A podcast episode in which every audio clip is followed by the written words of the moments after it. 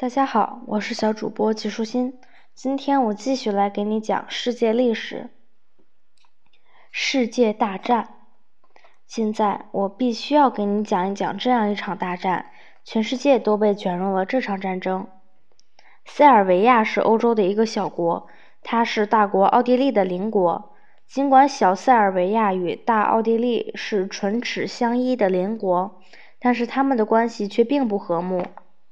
每个国家都经常在背后说对方的坏话。这时，除了奥地利人以外，其他种族的一些人也在奥地利的统治之下。而这些人里面，有的和塞尔维亚人血统相近。塞尔维亚人总是说奥地利人对这些人相当不公平。他们还不只是说说而已，甚至组成了一些秘密团体，经常将其中的一些人送去奥地利，到那里制造事端。奥地利认为，塞尔维亚之所以想要煽动人们的不满情绪，让他们反对奥地利统治的原因是，他想以此来分裂奥地利帝国。后来，一个住在塞尔维亚的年轻人将奥地利王子枪杀了，而这个王子是奥地利下一任国王的人选。奥地利自然怒不可遏，责问塞尔维亚是怎么一回事。而塞尔维亚人则说他们感到非常抱歉，但是王子的死跟他们并没有任何关系。奥地利人不能接受塞尔维亚这样的道歉，他们认为惩罚塞尔维亚的机会来了，是让塞尔维亚人为他们给奥地利带来的所有麻烦付出代价的时候了。就这样，奥地利不顾其他欧洲国家的阻止，坚决地对塞尔维亚宣战了。乱子慢慢扩散开来。就如同草原上的火苗一样，越燃越大。俄国是塞尔维亚的支持者，命令自己的军队随时出战。德国是奥地利的支持者。自从普法战争后，欧洲大国的都一直在训练士兵，为的就是备战。差不多所有的欧洲国家都分别归入两个阵营：一个由德国友邦组成的阵营，另一个。则全是法国的朋友的阵营。俄国也是法国的朋友，因此当俄国准备出战时，法国便命令自己的军队随时准备支援俄国。那就意味着德国被处于两个大敌之间了。它的左边是法国，它的另一边是俄国。于是德国决定在俄国从另一面向自己进攻之前。抢先一步，迅速攻击并将法国消灭。要尽快到达法国。小国比利时是德国人的必经之地。德国和法国曾达成协议，双方都不能行军经过比利时。但在战争开始后，德国军队将承诺抛之脑后，将要阻拦他们的比利时人推到一边，进入了比利时。德国的军队经过了比利时。直接扑向法国的都城巴黎，他们最远到达了离巴黎只有三十多公里的马恩河。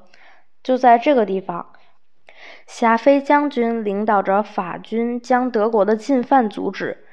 马恩河战役或许是你迄今为止听过最著名的战役之一。尽管在马恩河战役后，战争继续打了四年，可是这场战争仍然相当重要。因为倘若德军打赢马恩河战役，他们就能将巴黎攻下，进而能把法国纳入德国的版图。就在这时，英国加入了战争，站在了法国、比利时和俄国这边。英国拥有世界上最强大的海军部队，德国的海军不足以和英国对抗，于是德国就将他们的战船留在了国内，启用潜水艇来打海战。这样一来，英国海军就很难将他们抓住了。战争的领域从陆地和海上扩展到空中和水下，这在历史上是第一次。德国的潜水艇攻击舰船时偶尔会出错，甚至将没参战国家的船只也给击沉了。这当然引起了这些国家的强烈不满。因此，在战争结束之前，差不多世界上所有的国家都加入了混战中。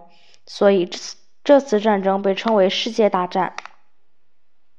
在战争中，无数人死去，无数的战士负伤，无数的钱被消耗，战争仍然在继续，任何一方都没能获胜。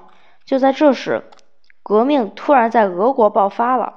俄国一直都很穷，因此战士们原本就没有足够的军火供应，也没有医疗设备。俄国人将他们的统治者沙皇和他的一家人杀死后，就拒绝再继续作战。情势对德奥阵营的同盟国来说大大不妙。一九一七年，也就是战争开始后的第三年，美国加入了战争。他是在德国的潜水艇将美国船只击沉并将美国人杀死之后，才宣布参战的。美国在大洋彼岸五千公里以外，离战场相当遥远，好像不可能在战争中产生多大的影响。但是在很短的时间内，两百万美国战士在潘兴将军的带领下，乘船穿过大洋，参与了很多次重大的战役。一九一八年十一月十一日，德国和他的盟国投降，并签订了一个文件，同意同盟国的所有要求。历史上的这次世界大战就此落幕。世界历史这本书我就给你们讲完了，今天的内容就是这些啦，小朋友，拜拜。